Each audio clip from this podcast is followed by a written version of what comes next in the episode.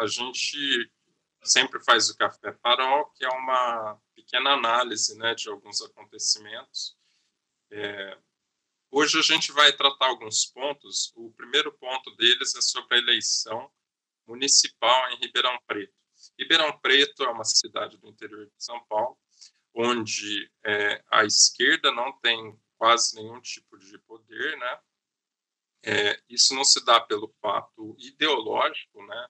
A gente costuma colocar que a cidade seja uma cidade coxinha e tudo mais, mas é, nós que militamos na rua, entregamos jornal, conversamos com o povo sobre a prisão do Lula, fizemos campanha contra o golpe é, e conseguimos fazer coisas assim bem expressivas, né, de entregar mais de 40 mil panfletos em um ano. A gente percebe a, o nível de receptividade, como o povo ele está disposto a ler e nos escutar quando a gente se propõe a fazer um, uma política de esclarecimento, né? Então, é, o primeiro primeira coisa que eu quero colocar, né, é que as pesquisas eleitorais e o panorama institucional da cidade não representa o que o povo da cidade é, pensa, né? Você consegue fechar, Suzuki, que fica dando clique, tá ligado? É, não representa o que o povo realmente pensa, né? E, e aí eu quero explicar isso da seguinte forma: a direita aqui conseguiu, tá? É o PSDB, né? Em franca, ele está em franca decadência, mas ele vai conseguir se é, ganhar o pleito eleitoral por uma série de manobras, né, inviabilização de candidatos, perseguição política, é, candidatos saindo, né, desistindo da, da corrida eleitoral, mesmo estando na frente, o que é algo muito estranho. E dentro de tudo isso, né, de todo esse cenário, em vez da esquerda se colocar explicando todas essas manobras, né, a esquerda ela acaba querendo surfar na onda do próprio é, movimento que a direita cria para legitimar o, as manobras políticas que ela faz. E aí, por que, que eu estou falando isso? Eu peguei um panfleto do PSOL e tem algumas coisas bem interessantes nesse panfleto que mostram bem esse fato da esquerda Aqui não se contrapor a luta real que a direita faz, e, e aí não adianta falar depois que a população é de direita, né? Se essa esquerda é de direita, se essa esquerda reproduz é, a propaganda que a própria direita faz, aí querer falar que o povo, porque o povo ele não tem uma máquina política para fazer propaganda, ele não consegue criar. Não existe o pensamento político do povo.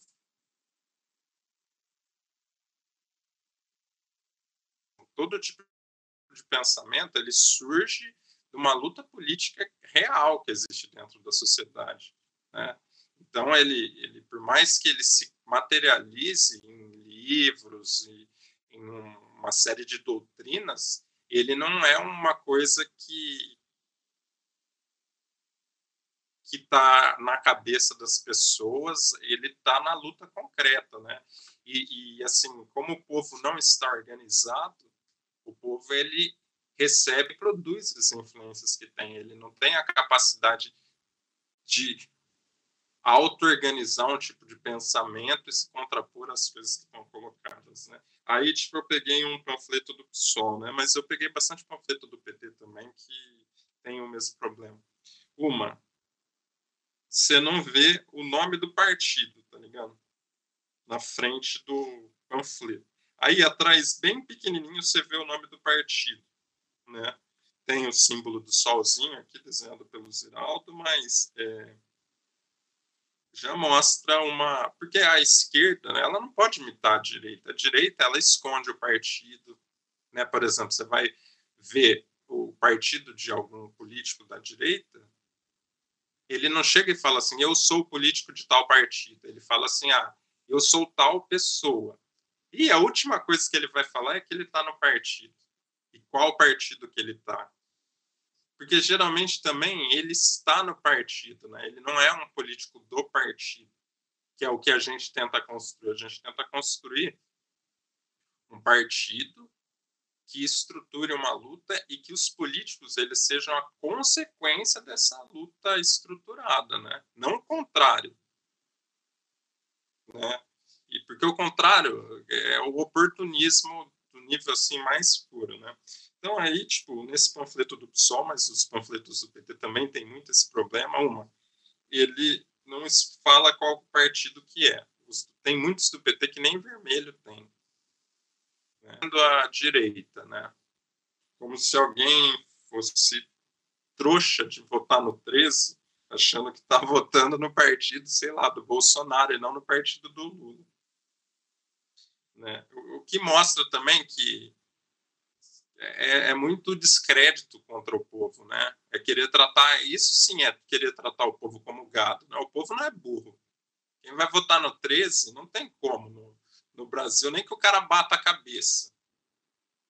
Se você falar 13, o cara vai falar Lula, tá ligado? Ou ele vai falar azar, sorte ou Lula. E PT. Ele não vai falar outra coisa. Porque tipo, é, é quase que indissociável. Mas né, tem gente que acha que é esperto o suficiente e, e que vai dar nó em pingo d'água, né? vai enganar o povo. Aí não tem a questão do partido. Aí quando você olha, também não tem nenhum ataque contra a direita. E no final, o panfleto ele termina assim, ó é o único partido com representação na Câmara Federal que nunca teve nenhum membro envolvido em escândalo de corrupção. E aí, meu, como que você vai querer que o povo de Ribeirão Preto não reproduza toda a máquina de calúnia, difamação e desinformação que a Globo passa e que os, a, a burguesia né, passa também por meio dessa campanha da corrupção, e engana, confunde, faz todo o problema que, que a gente cria hoje de confusão política no povo, como que a gente quer que o povo se isso e tome uma posição revolucionária se a esquerda reproduz esse tipo de coisa? E assim, eu estou criticando esse panfleto específico, né? Mas é, porque eu não vi outros né, da esquerda, eu cheguei a pegar pouco. Esse também é um outro problema, né? Eu quase não consigo encontrar material de, de campanha. A gente que, que quer ver né, o que os outros estão falando e tudo mais. Então é complicado, né? Porque depois, o que, que acaba acontecendo? Eu vou fechar, encerrar meu comentário aí. O, o esquerdista de Ribeirão Preto fala assim: ah, mas o Chiarelli, ele é muito ruim, ele é um idiota, ele só fala de corrupção, ele fala que vai acabar com a corrupção, e o povo que vota nele também não tem cérebro. Mas, meu amigo, a demagogia da corrupção é isso. É uma demagogia política de conteúdo, é, vazia de conteúdo político, que não consegue esclarecer nada, que pessoaliza a situação. Agora, tipo, tudo isso aí deveria ser combatido. Se não é combatido, não adianta você achar que por você não ser do PT ou por você não estar do lado do Lula, que você vai se favorecer disso. Não, vai ser o Chiarelli que vai se favorecer disso. Vai ser um membro da direita, como aconteceu com o Bolsonaro. Então, é... não tem como querer criticar o povo de Ribeirão Preto por votar no Chiarelli, por ter uma postura é, sem um conteúdo político de classe, se a propaganda da esquerda não está levando isso a sério. Né? E aí também não tem como criticar o Chiarelli, porque o Chiarelli é o Chiarelli. Ninguém aqui é pai do Chiarelli, o Chiarelli não representa o sindicato, ele não representa nada. O que ele quiser, se ele quiser falar que vai botar fogo aqui na cidade, é o Chiarelli, entendeu? Que que agora também é esquisito, né? O povo quer falar o que o Chiarelli pode falar e o que o Chiarelli não pode falar, e aí depois quer censurar o cara. Meu, mas, tipo, não dá, né, para ter um tipo de, de postura assim e, e, e, jogar a culpa no povo, né? E aí, nesse sentido, é, a nossa candidatura e a nossa linha política, ela não é uma defesa do Chiarelli, né? Ela é uma defesa dos direitos políticos, porque ela confia no povo. Porque assim, o Chiarelli pode falar o que ele quiser falar, porque a gente vai falar e a gente vai explicar, não tem problema. Que hoje esteja a maior parte da população confusa com a, com a, com a questão da corrupção e que ache que o Chiarelli ou que acha que existe algum salvador, não tem problema. A gente vai conseguir explicar isso, porque também isso não se sustenta, né? Assim como a luta contra a corrupção hoje está fazendo água, essa luta local também não vai se sustentar. Só que assim, se não tiver alguém para se contrapor isso aí, não vai surgir do povo, né? Que está desorganizado. O cara no, no, meio do ponto de ônibus não vai parar e vai falar assim: nossa, não é que tipo todo mundo fala em corrupção e, e o negócio está mais doido do que estava antes? Será que o povo pode até meio que chegar a essa conclusão, mas essa conclusão, ela por ela mesma, ela não se estrutura se não tiver uma base é, de luta concreta.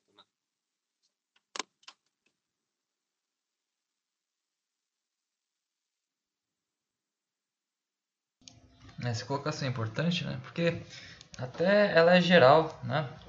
Não tão geral, porque pelo menos aqui é, em Fernandópolis, Lembrando que todas as colocações né, é, que aparecem em nível municipal, elas aparecem da mesma forma, mas obviamente com intensidades diferentes, é, em todos os municípios, né, em todas então, cidades, e, e, e ela tem, está relacionada muito a ver, a, a ver com a luta política da direita, a luta ideológica que ela trava, aliás, que ela não trava, que ela deixa travar, que se torna um campo aberto, né, e finalmente é, todas as palavras que são colocadas, todas as ações, né, que são colocadas pela esquerda, por, é, por ela estar, né, é, ela fica muito, ela não tem uma política independente, né, é, para os trabalhadores, né, uma política mais é, da defesa do trabalho, dos seus interesses, da sua liberdade de, de imprensa, de fala, enfim, de todas é, essas pautas mais é, libertárias, né, tudo volta contra a esquerda, né.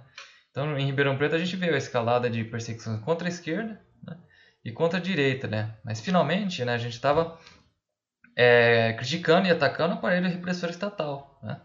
É, das impugnações das campanhas, né? É, por conta de corrupções, enfim, e que, é, que é uma é uma pauta né, colocada pela é, no nível nacional, né? A gente verifica isso pela Lava Jato, né? Pela é, farsa jato, né? pela, pela, pela essa, é, é, vaza jato, né? Então, que é uma campanha de corrupção para você deslegitimar a esquerda e retirar a esquerda do corpo político. Mas finalmente é um golpe, finalmente é, um, é uma tentativa de você, de, de a gente não ter mais esquerda e ela, ela ia se calar e ela é, ser jogada na ilegalidade. O PT é o partido que é, sistematicamente né, a direita e, e, e o, o, aparelho estatal, né, que, que está né, em grande parte dominado, né, porque a gente verifica por essas ações, né, dominado pela direita, que está colocando o PT na ilegalidade, mas muito porque o PT, né, é, e, e, isso expressa que o companheiro está falando, né, ele, ele não denuncia isso, ele, ele denuncia, né, e, e quando vai fazer umas denúncias ou, ou algumas críticas pessoais, são pessoais, não é uma posição do partido, não é a posição de um agrupamento, né, é como se cada um desse uma ideia e essa ideia valesse pelo todo, né, quando a gente vê os comentários do, do pessoal criticando o treino e tal, né, é, a gente vê que é né, mais ou menos nesse sentido. O pessoal não entende o, caráter político, porque talvez nunca tenha feito um jornal, porque talvez nunca tenha feito né, nada nesse sentido, nunca teve. É, é foi censurado, né? Mas a gente que, pelo menos no Facebook, em alguns locais tem, somos expulsos assim, de grupos é, de compartilhamento, é, tem muito isso, né? É, as pessoas, ela, ela, ao invés de criticar esse tipo de censura ou qualquer outro tipo de ação estatal né, nesse nível eles, eles ficam quietos ou né, apoia isso, né? Fala que tem que prender mesmo, essas coisas todas, né? Isso é prender, encarceramento, né? O, o punitivismo, qualquer nome que se dê a isso, né? Do, é, da, da, prisão, né? Dos, é, da população em geral, isso daí não é pauta da esquerda, isso é pauta libertária de, de maneira alguma. Então, isso tem que ser colocado, acho importante isso. isso só falando em município, a gente está com 8h30 e a gente ainda vai falar sobre é, as eleições dos Estados Unidos da América e é, o caso do Chile também, né, a luta de classe na América Latina em geral. Mas é, eu acho que o importante colocar é. Aqui em Fernandes a gente está fazendo também, é, levando adiante um, comitê político, né?